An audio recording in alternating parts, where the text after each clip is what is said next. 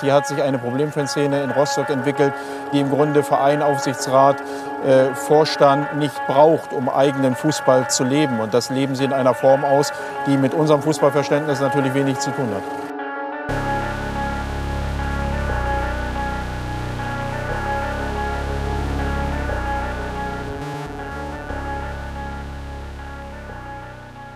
Und damit herzlich willkommen zurück hier bei Beyond the Ball. Herzlich willkommen bei der vorletzten Folge der dritten Staffel. Schön, dass ihr wieder dabei seid. Und wer sich die letzte Folge angehört hat und da bis zum Ende dran geblieben ist, der weiß, worum es heute gehen soll. Es geht um Gehaltsobergrenze im europäischen Fußball. Und dafür müssen wir ganz zu Beginn mal einen Rückblick machen. Und zwar springen wir zurück in den April 2020. Dort hat die DFL, die Deutsche Fußballliga, die Taskforce Zukunft Profifußball ins Leben gerufen, die als Gremium seit dem Herbst 2020 aktiv ist und aus 37 Personen aus, Zitat, ganz unterschiedlichen Bereichen besteht und sich der Frage widmet, wie der Profifußball der Zukunft aussehen sollte. Wir alle wissen ja, dass der Profifußball so seine Probleme hat, auch außerhalb des im Podcast besprochenen Phänomens des kapitalistischen Fußballs und all der strukturellen Probleme sollte wohl jeder Person klar sein, warum der Profifußball zumindest in Europa, so wie wir ihn kennen, nicht ganz so hervorragend läuft. Wir haben mittlerweile Ausgaben, die in astronomischen Höhen irgendwo liegen. Wir haben mittlerweile einen Fußball, dessen Wettbewerb darauf besteht, dass wir eigentlich einen Fußballwettbewerb zwischen Katar und Abu Dhabi und anderen Ländern haben, die sich im Sport irgendwie ganz wohlfühlen, weil sie dort Sportswashing betreiben können. Und die DFL hat sich gedacht vor knapp einem Jahr, das ist über vor etwas mehr als einem Jahr, dass es sich doch lohnen würde, mit einer Taskforce sich mal anzugucken, was es für Werkzeuge bräuchte, um innerhalb des kapitalistischen Fußballs so viele Stellen rumzudoktern und an denen rumzuschrauben, dass es danach irgendwie ein bisschen cooler ist. In dieser Taskforce, und das ist ja das Spannende, weshalb ich sie auch nicht zum ersten Mal anspreche, sind nicht nur die üblichen Verdächtigen wie Oliver Bierhoff, irgendwelche BeraterInnen von McKinsey und Co., sondern wir haben nicht nur Fanvertreter drin, wir haben auch PolitikerInnen drin. Und da fängt die ganze Chose an, über die wir uns heute unterhalten müssen.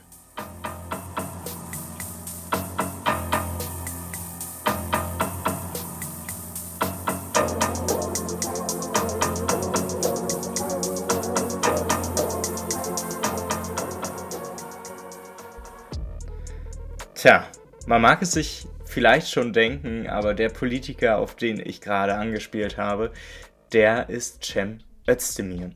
Und zwar sitzt Cem Özdemir nicht nur im Sportausschuss des Bundestages, sondern er war eben auch in dieser Taskforce Zukunft Profifußball.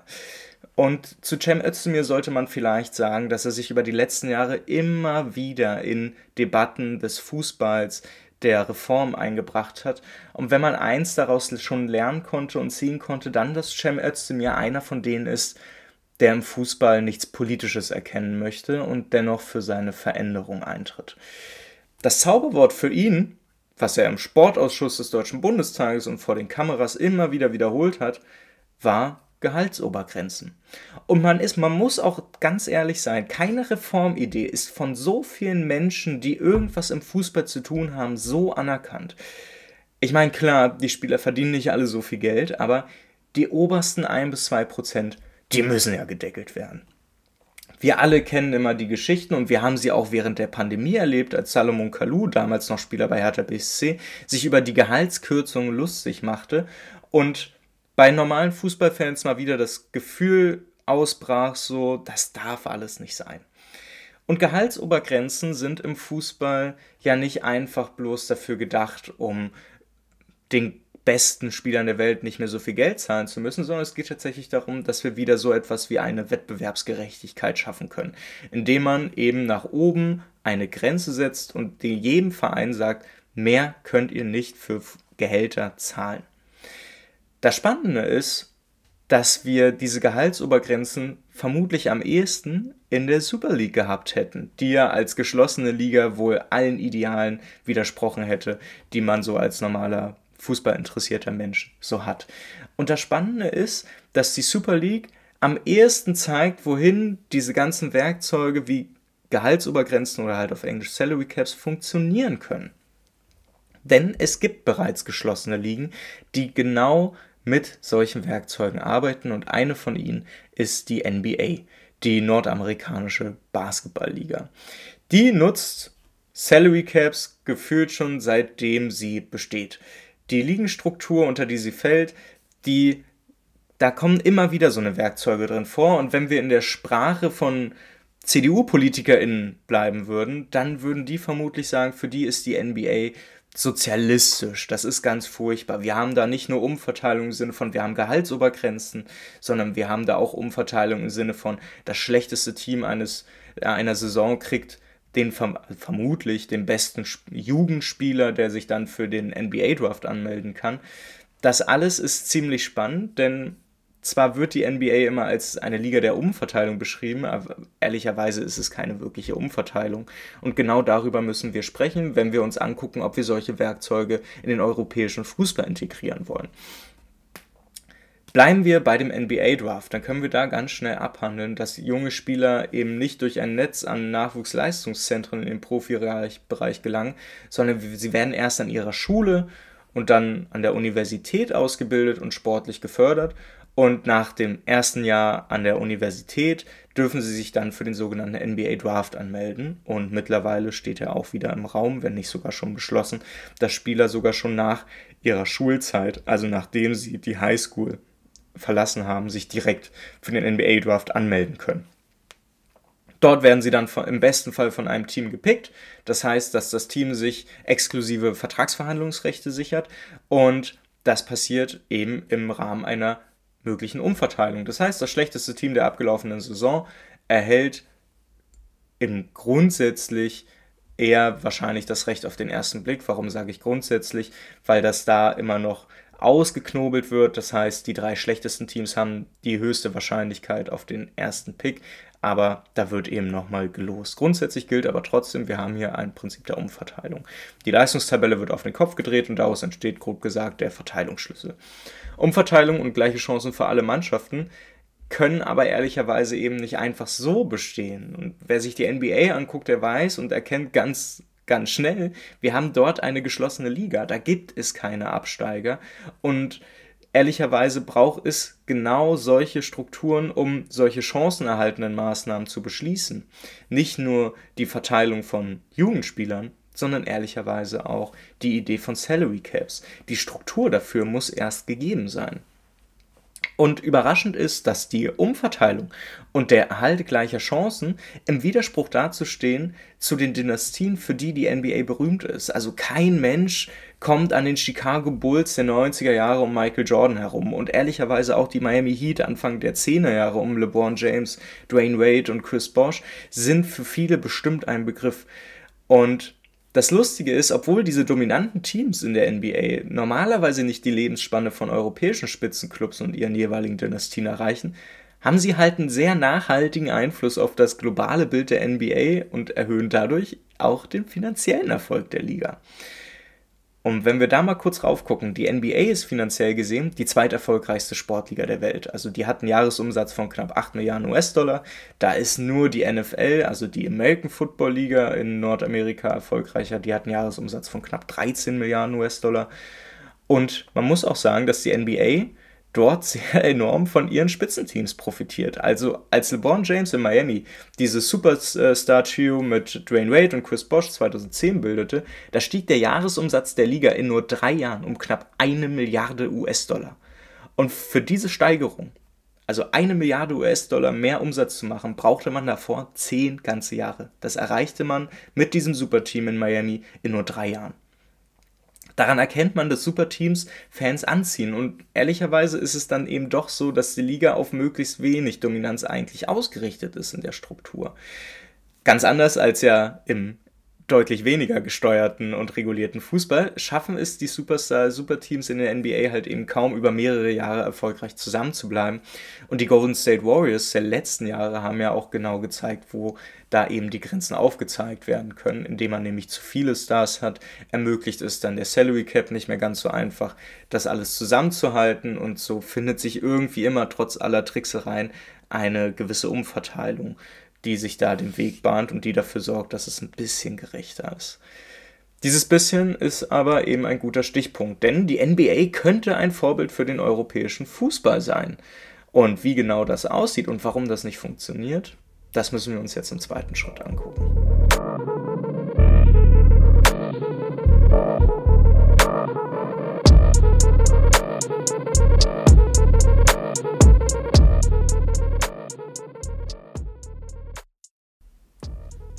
Also, nochmal schnell zusammengefasst. Die NBA könnte ein Vorbild für den europäischen Fußball sein. Während der letzten neun Jahre bayerischer Dominanz in der Bundesliga gab es sechs unterschiedliche Meister in der NBA und nicht nur wegen dieser Varianz fordern Politiker wie Cem Özdemir die Übernahme von Mechanismen der NBA.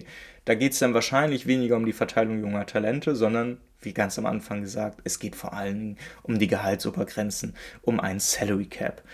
Der funktioniert in der NBA folgendermaßen. Jedes Team hat knapp 109 Millionen US-Dollar momentan an Gehaltsbudget pro Jahr zur Verfügung, wodurch sich die guten Spieler mit hohen Gehaltsforderungen eben auf die Teams verteilen sollen und kein Team finanziell bevorteilt werden kann. Momentan muss man für Spieler, für wahrscheinlich so die besten 25 Spieler, müsste man pro Jahr knapp 40 Millionen US-Dollar an Gehalt zur Verfügung stellen. Man kann sich also vorstellen, holt man sich zwei Superstars ins, ins Team, die jeweils 40 Millionen pro Jahr verdienen, hat man 80 Millionen schon ausgegeben, noch 29, die man dann auf den Rest des Teams verteilen kann, auf die restlichen 13 Spieler. Die Regelung mit dem Salary Cap in der NBA ist zwar mit Ausnahmen versehen, wo es dann auch in einen sogenannten Luxussteuerbereich geht, aber die dieser grundsätzliche Mechanismus, der produziert eben einen spannenderen Sport. Und dennoch ist die NBA eben nicht das Mecker dieses fairen und unkapitalistischen Sports, sondern vielmehr die Endstufe des kapitalistischen Sports. Und das mag zwar jemand wie Cem Özdemir, der in der Taskforce Zukunft Profifußball sitzt, nicht hören, aber das Problem ist, dass eben Mechanismen wie die Gehaltsobergrenze nicht in einem luftleeren Raum funktioniert. Und da kommen wir an den Punkt an, wo diese Werkzeuge, diese Begrenzung, die wir immer von linksliberalen Menschen erleben, eben an Grenzen stößt. Dieser progressive neoliberale Gedanke, dass wir einfach Gehaltsobergrenzen hinsetzen und dann wird das schon wieder gut sein, der funktioniert nicht. Denn wo der Sport kapitalistischen Logiken unterworfen ist, fungieren solche Werkzeuge wie die Gehaltsobergrenze nicht als Revolution, sondern ganz im Gegenteil, sie werden kontraproduktiv und sie, ag sie agieren als Antriebsstoff eines kapitalistischen Sports. Der europäische Fußball zum Beispiel hat mit der versuchten Gründung einer Super League die Anfänge eines neuen kapitalistischen Fußballs gesehen, der eben für die Erhöhung der Profite alles über Bord wirft. Und was spannend dabei ist, so wie die NBA mit ihren Mechanismen nur in einem System der Geschlossenheit funktioniert, benötigt der europäische Fußball offensichtlich ein Pendant. Das heißt also, was für die einen der Sargnagel auf den Sport der Massen ist, ist für die anderen die erneute Möglichkeit auf einen wirklich ausgeglichenen und spannenden Wettbewerb. Und wir sollten es ganz deutlich sagen, es ist kein Wunder, dass die Europäische Super League an die NBA angelehnt war. Und genau deshalb muss sie kritisch beäugt werden, weil so abwechslungsreich und fair die NBA auf den ersten Blick auch wirkt, sie erzählt uns von einer Entwicklung, die für Sportfans insgesamt beängstigend sein muss. Spätestens die Pandemie sorgte für eine Verschiebung der Fans raus aus den Stadien und vor die Fernseher und in die sozialen Medien. Und was wir im europäischen Fußball bislang ja nur erahnen können, das ist in den USA schon lange Realität geworden.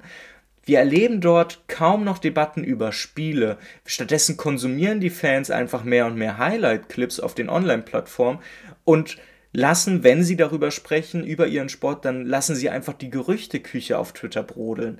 Ich glaube, wer sich mit NBA-Journalistinnen oder einfach mit NBA-Fans unterhält, die sich in den letzten Jahren mit, ihrer, mit ihrem Lieblingssport beschäftigt haben, der wird von überall hören, dass es allen Leuten, dass es alle Leute einfach nervt, dass während der Regular Season wo jedes Team 82 Spiele spielt, kaum noch darüber geredet wird, wie sich taktisch was weiterentwickelt. Auch da gibt es gute Journalistinnen, die das machen, aber wer sich bei Twitter anguckt, worüber die normalen Fans sich unterhalten, da geht es über Trade-Gerüchte, da geht es darüber, welcher Spieler eventuell welches Team verlässt und wohin wechselt. Das hat aber eben nichts mehr mit dem Sport zu tun und das lässt die Fans am Ende von diesem Sport nur noch entfremden.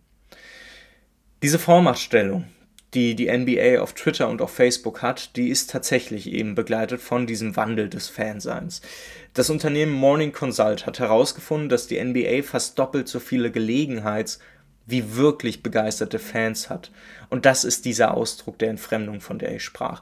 Die NBA legt in ihrer politischen und ihren, ihrer Öffentlichkeitsarbeit keinen Wert mehr auf Fans in Arenen. Stattdessen geht es nur noch darum, dass wir die Reichweite auf sozialen Medien erhöhen und notfalls auch ohne Fans weitergespielt wird, was wir hier auch aus Europa kennen. Und die Folge solcher Entscheidungen und Entwicklungen ist die Abnahme lokaler Bindungen von Fans zu ihren Vereinen. Die Fans entfremden sich und sehen den Sport als seichte Unterhaltung. Mehr nicht. Die kapitalistische Vereinnahmung des Sports verändert nicht nur seine Bedeutung, indem das Primat der Wirtschaftlichkeit über allem steht, was ja gefühlt in jeder Folge hier so die Grundlage ist, über die wir reden, aber es verändert auch die Rolle des Sports in den Gesellschaften.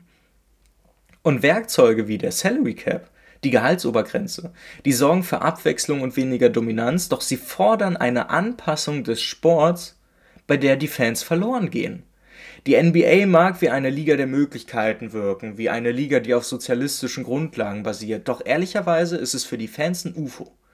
Ihr Sport ist verloren und dafür ist die Spannung wieder da. Und genau das sollte man sich im Hinterkopf behalten, wenn PolitikerInnen wie Cem Özdemir zum wiederholten Male Gehaltsobergrenzen im europäischen Fußball fordern, weil das eben nicht in einer neutralen Sicht einfach passiert, wo der Fußball dann, wo der Kapitalismus weg ist und der Fußball in diesem politisch neutralen Gebilde funktioniert, sondern da kommt er nicht raus.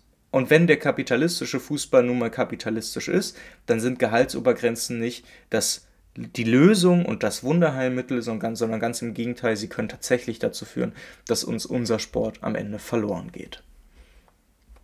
Ja, und das soll es jetzt auch schon für diese Woche gewesen sein. Es war ja sehr intens. Ich habe auch das Gefühl, ich habe mich gerade ein bisschen in Rage geredet.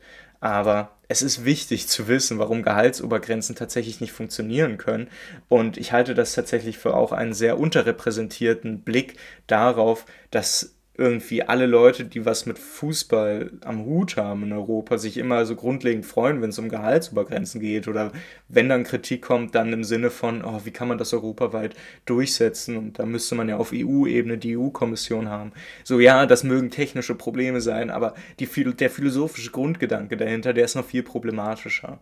Und ich glaube, diese Argumente braucht es in dieser Debatte, wenn wir von Leuten wie Cem Özdemir mal wieder hören dass wir eine Gehaltsobergrenze im Fußball brauchen. Aber gut. Wir beschäftigen uns nächste Woche in der letzten inhaltlichen Folge dieser Staffel schon wieder, aber keine Sorge, danach kommt auch noch eine etwas längere Folge. Aber nächste Woche beschäftigen wir uns mit einer neuen Kultur des Sports. Und zwar möchte ich nachdem wir gefühlt wieder so viel über Fußball geredet haben, mal wieder ein bisschen Abstand dazu gewinnen. Nicht nur einfach, damit der Podcast sich ein bisschen auch außerhalb vom Fußball erholen kann, sondern damit wir uns auch mal außerhalb vom Fußball bewegen und uns angucken können, was gibt es eigentlich für alternative Strukturen jenseits dieser Hegemonie nationaler Sportverbände. Es gibt nämlich auch Sportarten, die gar nicht so sehr funktionieren, wie wir es im normalerweise sehr stark kapitalistischen Sport eben erleben. Und wir haben das nicht nur bei Olympia gesehen, sondern wir erleben das auch immer wieder, wo linke oder kritische Gruppen sich Auswege suchen. Und es ist tatsächlich ganz spannend, mal einen Blick darauf zu werfen und sich mal anzugucken, wie sowas funktioniert, welche Prinzipien dahinter stecken und was man eventuell mitnehmen kann in einem Kampf für einen besseren Fußball und für einen besseren Sport. In dem Sinne, Ihr kennt ja das, was am Ende immer kommt. Empfehlt den Podcast gerne, folgt dem Podcast bei eurem Podcatcher, gebt dem Podcast auch gerne eine Bewertung, egal ob ein oder fünf Sterne. Das ist mir eigentlich völlig rille, so wie ihr halt den Podcast findet. Ihr könnt da gerne euer Feedback reinschreiben. Ihr erreicht den Podcast natürlich auch auf Twitter unter @modernersport. Und wer möchte, der kann auch mir persönlich gerne immer Kritik, Feedback, Lob, irgendwas zurückschreiben und zwar an meine Mailadresse. Das ist die mail at raphael-molter.de. Ich freue mich auf eure Rückmeldung. Ich freue mich auch schon, dass wir gefühlt schon wieder am Ende der Staffel angekommen sind. Aber was soll man machen? Ich muss ganz ehrlich sagen, ich freue mich da ein bisschen drüber, dass, dann, dass man dann wieder auch ein bisschen Zeit hat, außerhalb nachzudenken, was noch so geht. Aber wir warten mal ab, was bis dahin kommt. Ich werde euch auch definitiv am Ende der Staffel nochmal erklären, wie es jetzt die nächsten Monate geplant ist. Ich hatte ja auch bereits am Anfang der Staffel angekündigt, dass es eine Begründung gibt, warum ich in den letzten Monaten so wenig mit dem Podcast machen konnte. Ich möchte euch da auch nicht weiter im Dunkeln lassen, deshalb Ihr werdet nächste Woche dann hören, wie es weitergeht. Wahrscheinlich wird es dann übernächste Woche einfach eine Podcast-Episode dazu geben, die sich mal all diesen Themen widmet. Wer dann Bock hat, äh, da reinzuhören. ich glaube, es wird nicht nur auf Topic. Ich glaube, das wird eine ziemlich interessante Folge. Aber genug geschwafelt von mir, Leute. Macht euch eine schöne Woche, bleibt gesund. Wir hören uns nächste Woche. Haut rein, bis dann. Ciao.